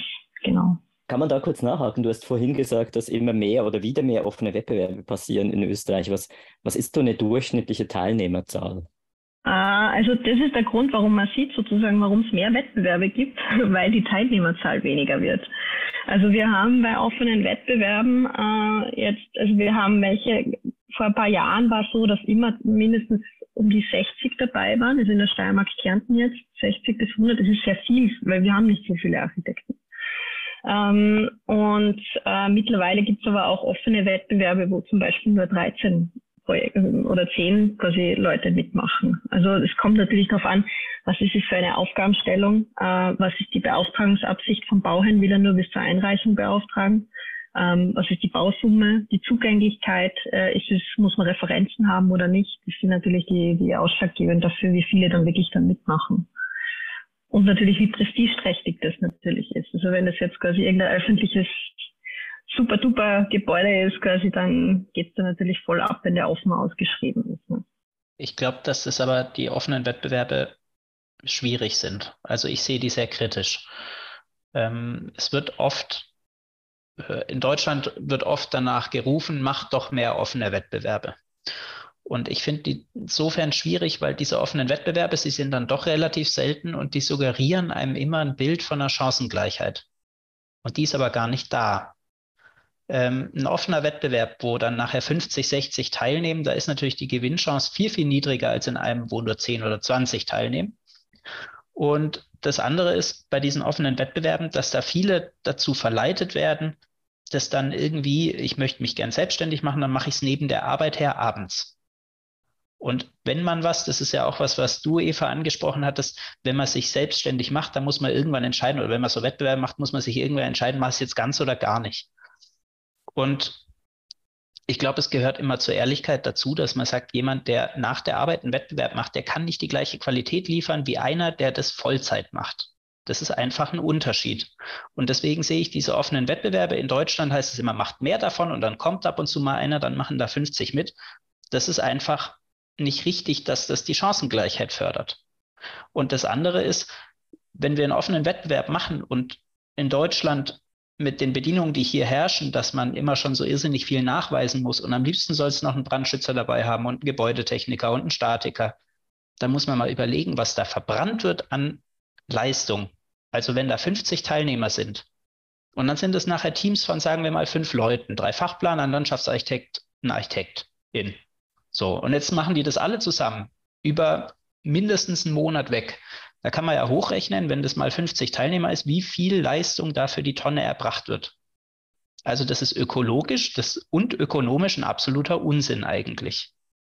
Das heißt, eigentlich müssten wir, denke ich, schon einen Weg finden, wie man dahin hinkommt, dass man Wettbewerbe mit weniger Teilnehmern macht. Diese großen offenen mit 50 oder vielleicht sogar im Extremfall 100 Arbeiten, die sind uns, glaube ich, nicht dienlich. Und die und dieses Bild von Chancengleichheit, das die herstellen, das stimmt einfach nicht. Ich knüpfe da vielleicht kurz an. Ich, das beschäftigt mich auch immer wieder. Ich, ich komme nicht ganz zum gleichen Schluss wie du, obwohl ich mir ähnliche Dinge dazu überlege. Ich finde auch immer, der, der Aufwand ist enorm. Das ist irgendwie die Vorstellung, dass Teams, die dann mittlerweile wirklich mit diesen Anforderungskatalogen aus äh, sieben, acht, neun SpezialistInnen bestehen, dann äh, 70, 80 solche Teams arbeiten Monate oder Wochen lang an einem Projekt und eines von 80 gewinnt dann. Ist unglaublich, das finde ich irgendwie auch. Gleichzeitig aber eben, was mich da schon auch so ein bisschen zum Umdenken bezüglich meiner eigenen Praxis gebracht hat, ist, es ist halt einfach auch so, dass so diese Auseinandersetzung und dieser, dieser Vergleich, diese Breite einen Diskurs vorantreibt. Wenn es jetzt in einem Wettbewerb mit acht Teilnehmern am Schluss einen ganz klaren Sieger gibt, dann ist es danach so, als ob es nie eine Alternative gegeben hätte. Und diese offenen Wettbewerbe, wenn sie funktionieren und in, zumindest in Zürich, das ist vielleicht so ein Paradebeispiel gewesen lange, gab es die Tradition der offenen Jurierung dann auch, wo die Jurierung für alle Bewohner der Stadt zugänglich war. Und das war unglaublich hilfreich für einen Diskurs. Das hat man dann irgendwann aus Aufwandgründen und dann kam Covid noch gelegen, so ein bisschen aufgehört das müsste es wieder geben, weil in dem Moment ist der offene Wettbewerb für die ganze Szene enorm viel wert. Dann wird es irgendwie so, ich sage jetzt mal eine Auseinandersetzung und eine Weiterbildung, wo ich auch so meinen Frieden mit dem ökonomischen Unsinn machen kann, weil andere Branchen, die forschen, die investieren in Werbung, die, die machen ja auch Dinge, die gigantisch sind. die machen wir alles nicht und das ist ja auch gut so. Und dass man aber sich an so einem Diskurs beteiligt, aktiv, finde ich schon wertvoll. Aber ich finde auch, die Bedingungen rundherum müssen stimmen, dass es irgendwie Sinn machen kann. Wenn es verbrannte Arbeit und verbrannte Menschenleben sind, dann ist es wie grundsätzlich natürlich nicht sinnvoll. Also ich finde es ziemlich bedenklich, wie das in Deutschland quasi da teilweise gehandhabt wird, zumindest aus euren Erzählungen raus. Also ich bin ja eher der Meinung, äh, dass offene Wettbewerbe, je mehr quasi, desto besser, weil dadurch nehmen wie man es gesehen hat bei uns in Österreich, nehmen dann weniger Leute an den einzelnen Wettbewerben teil. Das heißt, das Teilnehmerinnenfeld wird weniger, aber die Zugänglichkeit ist leichter weil ich muss nicht auf eine Ladungsliste, ich muss jetzt nicht irgendwie vom Bauherrn geladen werden oder sonst auf irgendeine Art und Weise äh, oder ich muss auch nicht keine Ahnung, welche Referenzen dafür vorweisen. Was natürlich ganz wichtig ist, ist, dass natürlich bei Wettbewerben, die offen ausgeschrieben werden, der Aufwand dementsprechend wirklich bemessen werden muss. Also es ist so in Österreich, es gibt schon diese Wettbewerbe, wo man einen Brandschutzplaner, Statikkonzept, Haustechnikkonzept etc. quasi mach, machen muss. Das sind aber oft Wettbewerbe, wo man dann schon in einer zweiten Stufe nach einem Bewerbungsverfahren ist, ähm, wo man dann auch schon in einer sogenannten bezahlten Stufe ist, wo man dann eine Aufwandsentschädigung schon bekommt, ähm, aber vor allem für sehr große Projekte. Also im Sinne von, wir haben es jetzt gehabt, in, in der Steiermark wird ein Leitspital in, in, der, in der Obersteiermark neu gebaut gebaut. Äh, das ist ein 300 Millionen Euro Projekt. Also da ist schon ganz andere Summen auch dahinter. Ähm, und da muss man natürlich auch, auch ähm, viel mehr hineinstecken. Aber natürlich ist auch die Aufwandsentschädigung dann natürlich da. Für reine offene Wettbewerbe so einen Aufwand zu betreiben, quasi da ist wirklich die Tendenz da in Österreich zumindest, dass das wieder zurückgeht. Also wirklich nur das, was man braucht sozusagen, um dieses Konzept zu verstehen, kann man darstellen und machen. Ich würde auch noch mal kurz ähm, zur deutschen Situation einhaken. Also zwei oder drei Wettbewerbe, die mir in den letzten, sind es jetzt schon mehr als zehn Jahren irgendwie besonders in Erinnerung geblieben sind, also offene Wettbewerbe, waren ja einmal, teilweise haben wir, wie das ja auch eng mitbekommen, die Bauhaus-Museumswettbewerbe, ähm, einmal in Weimar und einmal in Dessau was wirklich eigentlich äh, katastrophal gelaufen ist. Also das war weltweit offen. Es war, gab hunderte, hunderte Teilnehmer, die wussten gar nicht mehr wohin. Am Ende wurden irgendwelche Hallen gemietet. Allein das auszulegen war so ein Akt. Und dann hat ähm, gab es ein, äh, gab es Fragen zum Standort. Es war nicht richtig geklärt. Es wurde nochmal verlegt. Dann hat jemand äh, gewonnen, also Heike Hanada. Es gab Bürgerproteste in der Stadt und man hatte irgendwie das Gefühl, dieses Verfahren hat dem ganzen Ablaufprozessprojekt nicht gut getan. Ebenso in Dessau, da hat dann am Ende ein Entwurf mit einer Visualisierung gewonnen in einem Abendzustand, wo man natürlich durch die Glasfassade in das Innenleben des Museums gucken konnte, was aber natürlich in Wahrheit fast nie so ist. Also wenn man am Tage nach Dessau kommt, ähm, dann zeigt sich das Gebäude ganz anders und es ist einfach ein ja, konzeptioneller Fehler und da ist auch die Jury äh, auf den Leim gegangen. Ich weiß nicht, Selvi, kannst du vielleicht auch mal gegenreden. Und dann gibt es natürlich den Wettbewerb von der Kooperative Großstadt äh, in München. Wie hieß er nochmal gleich? Es gab zwei. Sanremo. Sanremo, genau. Und da fand ich schon die Auslobung, auch wie das am Ende aufbereitet ist. Also ganz viele Leute die da mitgemacht haben, die da ihre Position eingebracht haben, sind damit einen Schritt weitergekommen. Wenn man heute darauf guckt, schweben gerade viele in die professorale Ebene oder haben aus dieser, aus dem, wie das damals rezipiert wurde, sagen wir, nennen wir es Kapital geschlagen oder haben einfach die nächste Stufe erreicht. Und ähm, das habe ich ganz anders wahrgenommen. Das war ja auch ein ganz spezielles Verfahren. Aber für mich ist so dieser Anti-Fall sind diese Bauhausmuseums Wettbewerbe. Ich weiß nicht, Selvi, ob du noch mal ja. da was. Ich hoffe, die fangen jetzt, ich hoffe, die Münchner fangen nicht an, als Professoren zu schweben. Das wünsche ich ihnen. Aber ähm, ich glaube, das war auch das, das Sanremo war ein sehr gutes Beispiel dafür, wie man einen Wettbewerb gut machen kann. Hm, zu den Bauhausmuseen weiß ich jetzt gar nicht so viel im Detail, aber das Grundsätzliche ist ja, bei uns werden sehr viele Leistungen verlangt. Es wird ein sehr großes Planungsteam sehr früh verlangt. Die Wettbewerbe sind geschlossen nicht offen und die wenigen offenen Wettbewerbe verlangen genauso viele Leistungen und dadurch, dass es so wenige offene sind, leiden die natürlich darunter, dass es sehr viele Teilnehmer gibt und dass die Chancengleichheit, die einem der offene Wettbewerb geben sollte, dadurch natürlich gar nicht da ist. Und jetzt muss man schauen, was gibt es halt für Wege daraus oder wie kann man irgendwie damit besser umgehen. Äh, ich glaube, dass das, was Eva Hirzer sagt, dass es ähm, mehr offene Wettbewerbe heißt weniger Teilnehmer pro offenen Wettbewerb, das stimmt sicher. Und das finde ich auch eine sehr gute Herangehensweise. Ich glaube aber, dass es in Deutschland, wir leiden ja darunter, dass alles sehr träge funktioniert bei uns. Ähm, dass diese Wege, wie man sowas geändert kriegt, unfassbar lang sind. Man muss eigentlich dahin kommen, dass die Wettbewerbsteilnahme eine Sache ist, wo alle Beteiligten nachher darauf zurückblicken und sagen, das war gut.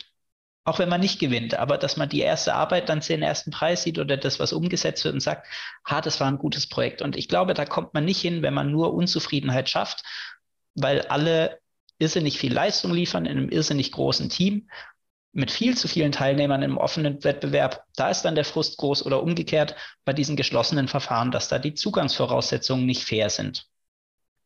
Wir müssen dahin kommen, dass alle erhobenen Hauptes aus einem Wettbewerb rausgehen können und sagen können, okay, war in Ordnung. Und wenn der eine Weg ist zu sagen, da macht man konsequent nur offene Wettbewerbe, dann könnte man auch sagen, der andere Weg wäre ja der zu sagen, vielleicht müsste man die Wettbewerbsvergütung und die Wettbewerbszugangsvoraussetzung ändern. Ähm, das erste ist die Zugangsvoraussetzung. Ich glaube, es ist schon ein Stück weit in Ordnung, dass Büros, die sagen wir zum Beispiel, viele Krankenhäuser bauen, auch einen guten Zugang zu Krankenhauswettbewerben geben. Äh, das ist nicht, nicht grundsätzlich verkehrt. Wir müssen aber schauen, wie kriegen wir andere Leute auch dazu, Krankenhäuser mal zu bauen. Das heißt, man könnte zum Beispiel sagen, dass meinetwegen jeder fünfte Teilnehmer in einem Wettbewerb reinkommen muss über so eine Art Wildcard, dass er Zugang kriegen kann, obwohl er es nicht erfüllt. Ob das jetzt jeder fünfte oder vierte oder zehnte ist, das ist jetzt erstmal dahingestellt. Aber wir müssten einen Zugang finden, wie diejenigen, die formal nicht Voraussetzungen erfüllen, auch reinkommen können. Dazu gehört auch, dass wir nicht von vornherein zu viele Leistungen, zu viele Kompetenzen und Erfahrungen verlangen, sondern dann lieber sagen, dann lasst es doch danach klären. Erstmal brauchen wir einen guten Entwurf, weil das ist das Allerwichtigste. Und wie man das umgesetzt kriegt, das kann man dann im Nachgang noch schauen. Das kriegt man hin. Da habe ich eigentlich, muss ich ehrlich sagen, wenn ich auf die Architektenlandschaft in Deutschland, aber auch in Österreich und Schweiz, da habe ich überhaupt keine Bedenken. Das kriegt man schon hin. Da muss einfach auch ein bisschen Vertrauen sein in unsere Profession. Und äh, das andere ist die Vergütung.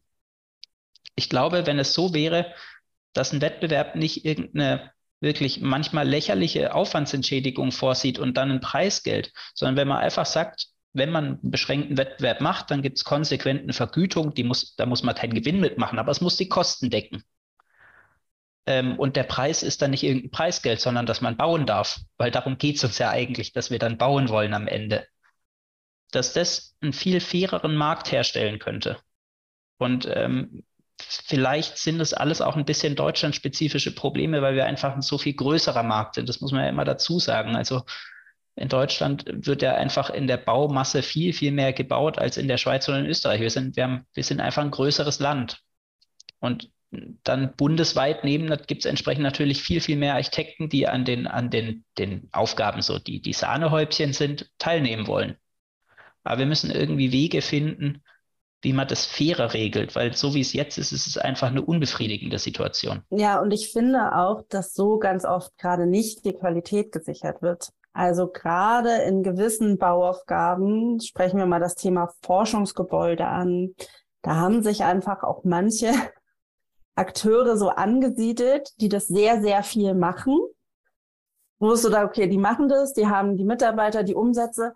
Aber wenn man dann auch in diesen entsprechenden, gerade den Mittelstädten in Deutschland so ist und sich das anguckt oder mal genau guckt, was diese Büros so machen, dann treffen, bleiben die auf einem, also würde ich jetzt persönlich sagen, unbefriedigenden ähm, Niveau. Aber sie können es immer weitermachen, weil sie sozusagen ihre Erfahrungen und ihre Referenzen und allein, dass sie es gemacht haben, sichert sie ab, ähm, weil sie so das Feld bestellt haben. Ich finde, also das hast du ja am Anfang auch gesagt, Selvi, das sehe ich total kritisch in Deutschland, dass immer feiner ausgekörnt wird. Also man hat öffentliches Bauen und Wohnungsbau komplett voneinander getrennt. Also wirklich also Büros, die lange existieren, die eher im öffentlichen Bau sind, können einfach keinen Fuß in den Wohnungsbau bekommen. Wo man ja sagen würde, vielleicht diese komplexe Erfahrung mit öffentlichen Bauen würde ja im Wohnungsbauprojekt gerade gut tun. Und aber es ist in den letzten Jahren immer mehr, also Krankenhausbau, Forschungsbau, ähm, Museen, also es wird immer weiter voneinander getrennt und es gibt immer mehr Spezialisten und Spezialistinnen, die dann aber schon auch sehr in ihrem Spezialistenhorizont verbleiben. Stefan? Oder nicht? Ja, es hat aber, ja. darf, wenn ich da noch was zu sagen darf, ich glaube, das hat aber auch viel damit zu tun, was für Anforderungen wir an Häuser haben und wie wir bauen. Also, wenn man zum Beispiel an Krankenhäuser denkt, dann ist ja jede Bewegungsfläche definiert und daraus gibt es eine Größe, die ein Zimmer in einem Krankenhaus hat, für ein oder zwei Betten, je nachdem.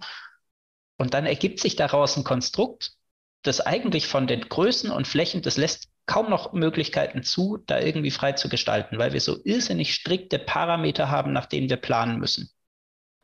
Und ähm, ich glaube, dass das auch ein Problem ist, weil wir dadurch natürlich dieses Spezialistentum fördern. Also wenn man einmal für sich genau ausgekaspert hat, wie es am besten funktioniert, dann hat man natürlich da einen sehr viel einfacheren Zugang zu. Äh, ich glaube, dass das Spezialistentum nicht gut ist, weil ich, ich denke, da sollte man eher darüber sprechen, was sind denn die Projektgrößen. Also wenn jemand ein Museum gebaut hat, ein großes, da ist ja eine Haustechnik verbaut ohne Ende, damit da, weil die, weil die, die, äh, die Kunstschützer es immer sehr eifrig haben damit, dass man perfekte klimatische Bedienung für die Kunstwerke hat ich sehe nicht, dass die technischen Anforderungen da jetzt irgendwie viel niedriger sein sollten einem, als bei einem vergleichbar großen Krankenhaus. Deswegen finde ich das, sehe ich das auch so wie du, dass das Spezialistentum schwierig ist. Gleichwohl würde ich aber niemandem das äh, untersagen, wenn einer sagt, ich finde Krankenhäuser klasse und ich will nur Krankenhäuser machen, dann soll er das machen. Das wird man ja niemandem vorenthalten wollen. Es ist einfach schwierig. Es ist schwierig, weil, weil dieses Spezialistentum und diese auch die zulassungsbeschränkten Wettbewerbe, die diese Spezialisten fordern, dazu führen, dass wir langfristig eine Konsolidierung von Büros zu Firmen haben. Und äh, wenn sich unser Markt in unserem Geschäftsfeld so ändert, dass wir, sagen wir mal, in 10, 20, 30 Jahren nur noch eine Handvoll Firmen haben, die bestimmte Aufgaben machen können, dann verlieren wir, glaube ich, was. Ähm, wenn wir uns fragen, wie wollen wir denn, dass unsere Städte und Häuser und Bauten und, und auch Landschaften und Umgebungen in Zukunft aussehen, dann sagt ja jeder instinktiv, ja, irgendwie, die sollen schön sein, abwechslungsreich und divers und individuell und Häuser sollen ihren eigenen Charakter haben. Und alle gehen durch Altstädte durch und schauen die sich an und sagen, hat es ja eine schöne Altstadt. Und wenn wir aber eine Entwicklung dahin haben, dass immer nur nach Norm gebaut wird, immer nur nach fixen Vorgaben mit Raumgrößen, mit Raumverhältnissen, wenn wir so strenge wirtschaftliche Kriterien haben und gleichzeitig auch nur noch wenige Büros haben, die sich darauf spezialisieren, die dann irgendwelche großen Firmen irgendwann sein werden, dann geht uns was in der Architektur in unseren Städten als Kulturlandschaft was verloren. Und eigentlich ist es doch das, wo wir, wo wir langfristig hinkommen wollen oder was unser Ziel als Architektin ist, dass es ja auch irgendwie um Baukunst geht. Also man will ja irgendwie nachher an Häuser rantreten und sagen, das ist aber ein schönes Haus. Schönheit ist nie ein Auslobungskriterium. Das ist doch eigentlich völlig irre.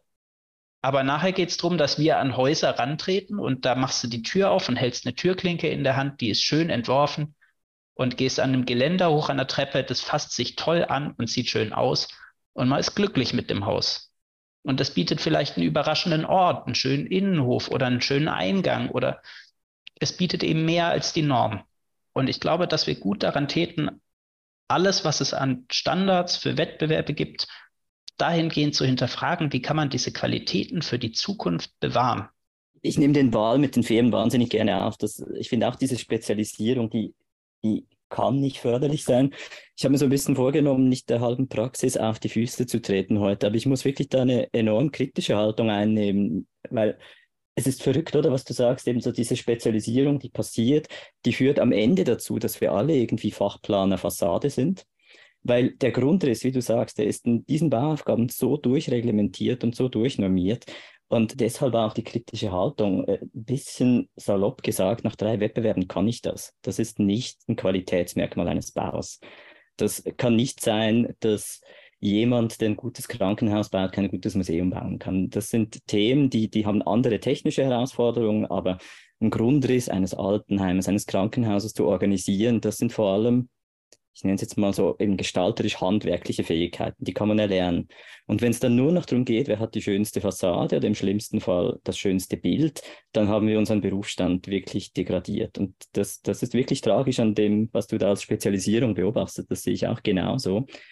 Und ich glaube, wenn ich jetzt da noch so wie nochmal die 180 Grad Kehrtwende mache und überlege, das ist die Spezialisierung, ist die Funktion, das Programm. Wir haben vorhin über Qualität gesprochen. Äh, und über gegenwärtige gesamtgesellschaftliche Herausforderungen. Das hat alles nichts mit Programm zu tun. Über diese Themen kann ich eine Aussage machen, egal ob ich für ein Mini-Budget zwei Zimmer umbaue oder ob ich äh, die Schweizer Botschaft in Deutschland neu baue. Und das ist unglaublich, dass du diese Auseinandersetzung mit diesen Themen als Kriterium reinzukommen bisher ignoriert wird, obwohl sich alle auf die Fahne schreiben, jetzt nehmen wir das in Angriff. Und das wäre vielleicht so ein Zugang zu dem, was du vorhin sagst, zu neuen Zugangskriterien. Weil ich glaube, es gibt diese Kriterien. Es gibt Dinge, die wir als Berufsstand oder als Metier leisten können und vielleicht auch müssen. Die haben im Moment noch nichts mit dieser Zugänglichkeit von Bauaufgaben zu tun. Also ich finde das total wichtig, dass du diesen, diese Punkte nochmal bringst, gerade Stefan. Ich habe jetzt lange nichts gesagt in diesem Gespräch und habe äh, nochmal sehr intensiv über diesen Qualitätsaspekt mit nachgedacht, der ja auch eben viel damit zu tun hat, mit dieser Spezialisierung. Ne? Was sehen wir überhaupt als, als, als Qualität an? Worauf optimieren sich die Büros selbst hin? Ne? Also was, welche Kompetenz und welches Wissen wird in Büros dann überhaupt aufgebaut, um Probleme zu lösen, also architektonische Probleme zu lösen. Und die entsprechen dann natürlich diesen Wettbewerbsausschreibungen oder den Vorgaben viel mehr öfter als den, ne, den, den Problemen, die wir eigentlich in Anführungszeichen lösen sollten im Sinne einer Klimakrise oder halt großen, großen, größeren Ansätzen, die es brauchen würde. Also in, ich habe mir gerade die Frage gestellt, inwiefern denn eigentlich auch diese Prozesshaftigkeit oder dieser das Gerechtwerden dieser Prozesshaftigkeit eigentlich einem progressiven Voranschreiten der Praxis selbst entgegensteht.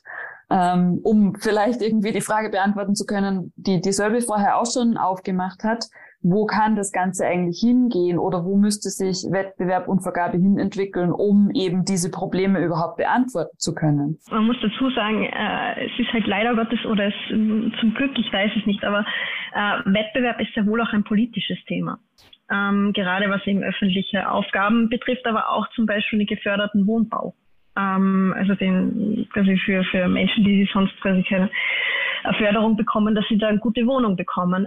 Da vielleicht einen kurzen, das, das ist eine Thema, da gibt es mehrere Herangehensweisen. Also es hat in der Steiermark gegeben vor in den, das waren die 90er Jahre, würde ich mal sagen, 80er, 90er Jahre, das, das Modell Steiermark für den geförderten Wohnbau ähm, wo es darum gegangen ist, wo eine ganz klare Kriterium war, die architektonische Qualität. Und in dieser, in dieser Zeit, da hat es Wettbewerbe gegeben, wo dann junge Büros ihre ersten Aufträge bekommen haben, aber auch quasi generell sehr viele, sehr innovative Büros eigentlich dann auch gewonnen haben, äh, die wirklich auch in den Grundrissen Wohnbauten wirklich auch experimentiert haben und ganz neue Wohnformen zum Beispiel auch quasi dann gewonnen und umgesetzt worden sind. Das muss man auch dazu sagen, also die dann wirklich auch gebaut worden sind.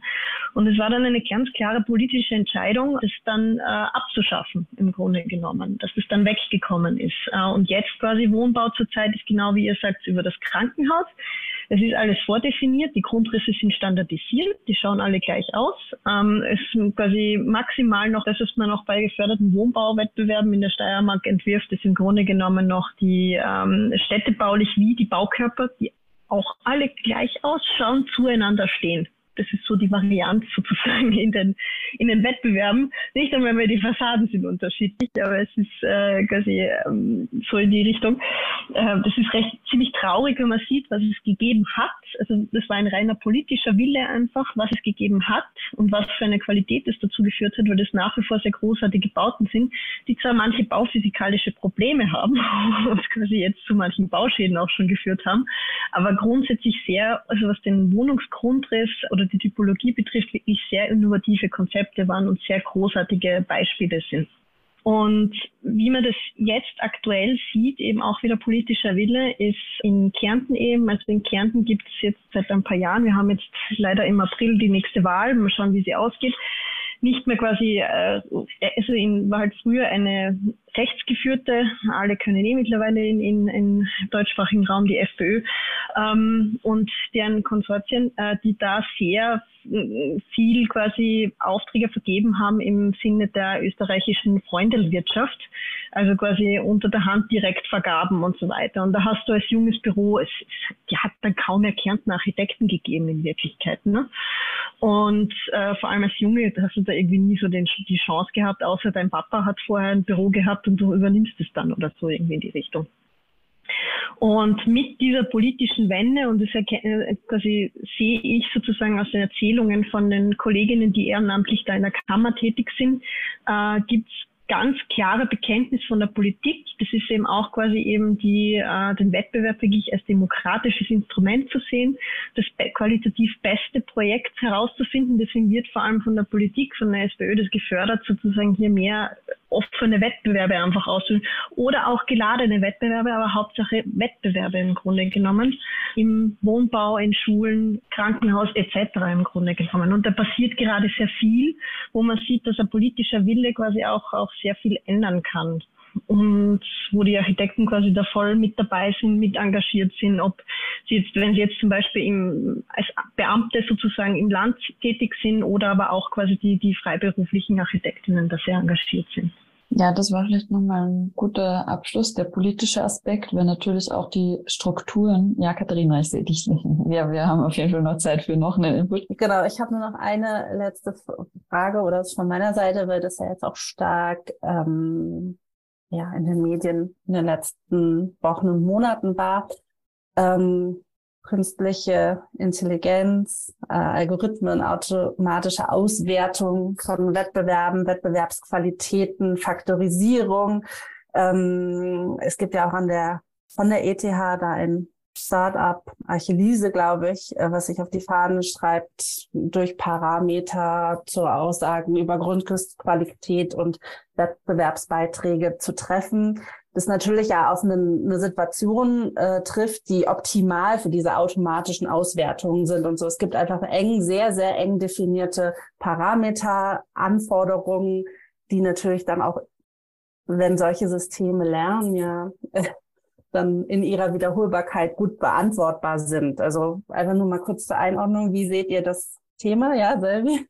Ich würde gern da noch anknüpfen, nämlich an den Punkt, den Eva gerade gemacht hat, weil den finde ich sehr wichtig. Es gab Wohnbauwettbewerbe, die mit Lösungsansätzen, die nicht irgendeinem Standard entsprachen, gewonnen wurden und umgesetzt worden und gut sind. Und das ist eigentlich genau der Punkt, um den es bei dieser Standardisierung geht wenn wir, wenn wir jetzt, es gibt jetzt irgendwie Tools, jetzt gibt es eins, äh, war neulich irgend so ein Tool, das kann jetzt Fläche maximieren auf dem Grundstück. In dem nächsten kommt das Tool, das metert dir die Büros durch in einem schönen 1,35er Raster. Und dann danach kommt eins, das macht dir Wohnungen nach irgendwelchen Sozialbaustandards, wo drin steht, das Schlafzimmer darf 11,83 Quadratmeter haben. Das wird ein Computer immer besser können als ein Mensch, weil da geht es um repetitiv, was nach Standards abarbeiten. Aber wenn wir die Frage stellen, wie sieht denn eigentlich das Haus aus, in dem wir wohnen wollen, dann wird keiner sagen, ich lebe gerne in einem 1,35 Raster. Sondern da sagt man, ha, ich habe irgendwie, keine Ahnung, einen schönen Balkon, eine, eine Laubengangerschließung, die mag ich vielleicht ganz gerne, ist in Deutschland selten. Ähm, oder man, man freut sich so an Dingen, die eben nicht der Standard sind kein Mensch sagt, ich freue mich über mein definiertes, äh, standarddefiniertes Zimmer, in das ich genau das Bett reinkriege und daneben habe ich noch meine Durchgangsbreite nach irgendeiner DIN. Aber da muss ich, nee, da muss ich jetzt einhaken und widersprechen, weil wir so einen durchökonomisierten Markt haben, dass wenn das eine leistbare Wohnung wäre, die Leute, glaube ich, präferieren würden, einfach diese Wohnung zu haben. Und da ist, glaube ich, ein interessanter Reibungspunkt, weil man da in gewisser Weise, ne, ich habe total ein Problem auch mit durch Optimierung und Standardisierung einfach nur nach Zahlenparametern. Das hilft niemandem. Da bin ich total bei euch in der Diskussion. Ähm, aber wenn der Druck gesamtgesellschaftlich so groß ist, dann geht es eben nicht mehr nur um den Faktor Schönheit, sondern eben auch um den Faktor Leistbarkeit. Und wenn das auf einer gewissen Ebene helfen kann, da näher hinzukommen, dann sind diese Mittel meiner Meinung nach zumindest auf einer gewissen Ebene sicher legitim. Dann muss man sie aber auch anders integral denken im Diskurs, wie wir sie haben und eben nicht nur aus einer Archilyse-Seite, weil das ist dann quasi ne, das Real Estate Bewertung, die einfach stattfindet, komplett ohne Ausschluss von Qualitätskriterien. Aber wenn wir nicht irgendwie zumindest aufwachen, in Anführungszeichen, im Architekturbereich und auch lernen, wie wir diese Tools verwenden können mit einem Anspruch an Qualität, dann natürlich wird das dann ganz klar einfach ausgeschlachtet in einer Ökonomisierung und in einer Durchkapitalisierung. Also ich glaube, da muss man sehr, ja. Ja, und das ist ja genau das, was ich meine. Also das ist ja das, was ich meine. Das kann der Computer immer besser. Und unsere Aufgabe als Architekten ist, dass es nicht nur eine rationale Kiste ist. Und unsere Aufgabe als Architekten ist es auch nicht zu sagen, ich habe eine rationale Architekt äh, Kiste und klebe eine Fassade drauf. Unsere Aufgabe als Architekten ist es zu schauen, wie der öffentliche Raum gut wird. Und, und das hat nicht nur, und jetzt kann man sagen, die Architekten machen ja nur die Häuser, die Landschaftsarchitekten machen dann das Grün außenrum und die Stadtplaner irgendwie den Straßenraum. Das ist es nämlich nicht, weil die, weil die, weil die, die Außenwände von dem Haus, das sind ja die Innenwände von der Stadt. Wir müssen schauen, dass wir mit unseren Leistungen, unsere Aufgabe muss es sein, die Qualität da reinzubringen, dass wir uns an Dingen erfreuen können, auch wenn sie wirtschaftlich sind. Hm.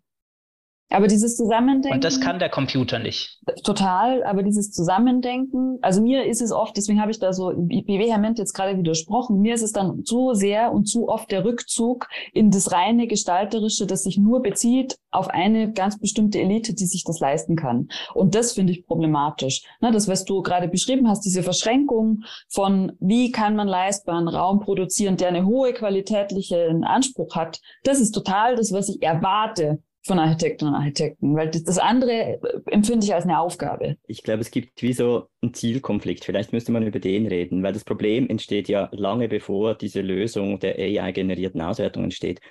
Mir kommt da so ein Zitat oder eine Aussage von James Bridle zum Beispiel in den Sinn, englischer Künstler, Wissenschaftler, der quasi sagt, wir haben verlernt, Dinge oder Probleme zu formulieren, die wir nicht mehr mathematisch erklären können.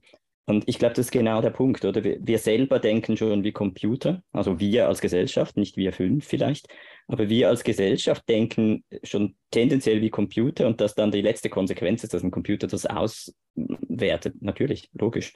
Ist eine Form von Rationalisierung, die ich dann auch nachvollziehen kann. Aber ich glaube, das Problem ist vorher eben so diese, diese gesellschaftliche Verhandlung, äh, Angelika spricht jetzt die Elite an, einfach so diese Verhandlung, die Architektur immer schon war, wer bekommt was, wer kann sich was leisten, wer kann aber trotzdem Qualitäten haben, obwohl er das wirtschaftlich nicht kann. Diese Dinge machen ja vielleicht eigentlich eben den Stadtraum aus, also die Verschränkung von innen und außen, das Zusammenleben. Und das lässt sich vielleicht so einfach nicht mathematisieren. Und in dem Moment, wo wir selber aber immer nur noch reden, als ob wir selbst Computer wären und nur noch über diese Punkte argumentieren, weil wir uns daraus einen Marktvorteil generieren, äh, sind wir Teil des Problems. Also wir bestätigen, dass alles andere nichts mehr zählt. Also wir müssen auch wirklich dafür einstehen, dass es etwas anderes gibt. Und da lohnt es sich unbedingt dafür zu kämpfen. Wie wolltest du noch? Ja. Das ist ein gutes Schlusswort. Das ist ein sehr gutes Schlusswort. Dem habe ich nichts hinzuzufügen. Dann sage ich jetzt nichts mehr. Vielleicht müssen wir einfach noch eine zweite Runde machen. Ich glaube auch, weil jetzt fangen wir nämlich an, über Qualitäten und über die, die Aufgaben der Gesellschaft der Architektinnen zu sprechen. Vielleicht noch äh, ganz kurz von mir noch einen kurzen Einwand noch, wenn ich das noch reinwerfen darf. Ich glaube, die Tendenz auch bei uns jungen Architektinnen zumindest, ist ja auch so, dass wir überlegen, eben in Bezug auf die Klimakrise und, und auch quasi diese wirtschaftlichen Auseinandersetzungen ist, man kann, man kann nicht ewig und dreifach alles haben und machen und tun und so weiter und so fort, sondern man muss einfach anfangen, wirklich zu denken, eben in, nicht nur in wirtschaftlichen Rahmenbedingungen zu denken, in Form von, wir haben nicht so viel Geld quasi oder manche Dinge müssen auch wirklich leistbar bleiben. Ähm, aber auch natürlich, was ist die, die, die Herausforderung quasi mit dem, mit dem Klima betrifft, ne? dass wir jetzt nicht mehr alles neu bauen, sondern vielleicht auch Dinge mal hinterfragen. Und ich glaube, das kann die Maschine nicht, das, macht, das können wir aber sehr gut. Und wir müssen nur anfangen, es wieder wes wesentlich mehr zu machen. Also jetzt nur als Beispiel, um jetzt quasi diese äh, übergreifend, wir haben an einem Schweizer Wettbewerb mitgemacht, quasi nämlich das neue Luzerner Theater. Ähm, war für uns einmal eine lustige Aufgabe, auch sehr anstrengend, ähm, weil es auch offen war. Aber was sehr spannend war, es war eigentlich von Anfang an eher ausgeschlossen, den Bestand stehen zu lassen. Und was haben die Gewinner gemacht? Die haben den Bestand stehen gelassen. Und genau diese, und es ist ein junges Büro, und genau diese Auseinandersetzung, quasi dieses Hinterfragen, das ist über Wettbewerbe einfach schon auch möglich, wenn die Rahmenbedingungen im Wettbewerb dafür gegeben sind. Das war ja ganz am Anfang, ich glaube, da warst du gerade offline, äh, war das genau das Thema, dass die deutsche Norm oder die deutsche Regelung der Wettbewerbe das offenbar nicht zulässt. Und das ist mir auch so ein bisschen hängen geblieben. Das ist natürlich verrückt und das ist toll, dass das in der Schweiz geht. Und es führt immer zu Widerständen, es führt immer zu 70 Leuten, die am liebsten Einsprache machen würden. Aber ganz ehrlicherweise müssen sie oft dann schon zugeben, ja, dass halt so dieses Weiterdenken und dieses Ausbrechen toll war. Und das in dem Fall, in dem Fall tatsächlich irgendwie ein Beitrag ist. Ja, das Ding ist halt, also in Deutschland ist es ja prinzipiell erlaubt, du kannst es ja schon machen, aber wenn, wenn du nicht ausgeschlossen wirst von dem Wettbewerb, weil dann irgendwo in der Auslobung steht, das ist ein Muss-Kriterium und kein Kann-Kriterium, irgendwas bestimmt, wie auch immer zu machen, aber dann reicht es dann meistens nur für eine Anerkennung. Weil die Arbeit, die irgendwas anders macht und vielleicht gut macht, die ist halt eine Anerkennung. Und das ist ein, das ist ein Mist, weil die, die GRW früher, die hatte eben diesen Sonderpreis. Man konnte Sachen anders machen und die Jury konnte sagen, da ist eine Arbeit, die hat alles anders gemacht. Aber die hat eine viel bessere Lösung aufgezeigt. Die kriegt einen Sonderpreis, nicht in, es gab trotzdem den ersten Preis, aber die kriegt den Sonderpreis und die Jury kann dann die Empfehlung aussprechen, den Sonderpreis zu umzusetzen. Und das ist klug. Das ist einfach klug, das Fenster aufzumachen, um Denkfreiheit herzustellen. Dann wieder lustig, da zeigt sich wieder, wie Österreich das Bindeglied zwischen Deutschland und Schweiz dann irgendwo so ist, weil in, in, in Österreich gibt es ganz klar auch die Wettbewerbe, wo alles ganz klar reglementiert ist und das, man, es gewinnt nicht das beste Projekt, sondern nur das, was sozusagen wirtschaftlich und reglematisch das am besten einhaltet. Aber es gibt genauso auch die Wettbewerbe, wo die dann gewinnen, die einfach anders gedacht haben, was anderes vorschlagen. Also in Salzburg im Belvedere, glaube ich, war jetzt gerade Wettbewerb, den Schenkel Salvi Weber gewonnen hat, der genau entgegen der Auslobung ganz eine andere Idee präsentiert hat. Die haben gewonnen und es war ganz verdient auch wirklich das beste Projekt, genauso wie in Luzern, ganz verdient, dass die da wirklich darüber nachgedacht haben, den Bestand stehen zu lassen. Und genau diese Diskussion müssen ja Wettbewerbe liefern können. Und das ist, wie gesagt, Österreich dürfte ein bisschen ein Übergangsding sein zwischen Deutschland und der Schweiz. Das heißt, für die zweite Runde brauchen wir noch fünf Leute, die regelmäßig in Jury sind, weil ja. das ist ja wirklich die Verantwortung der Jury, sich genau dafür einzusetzen. Mm. Ich, ich finde das auch und vielleicht noch eine ganz kleine Anmerkung dazu.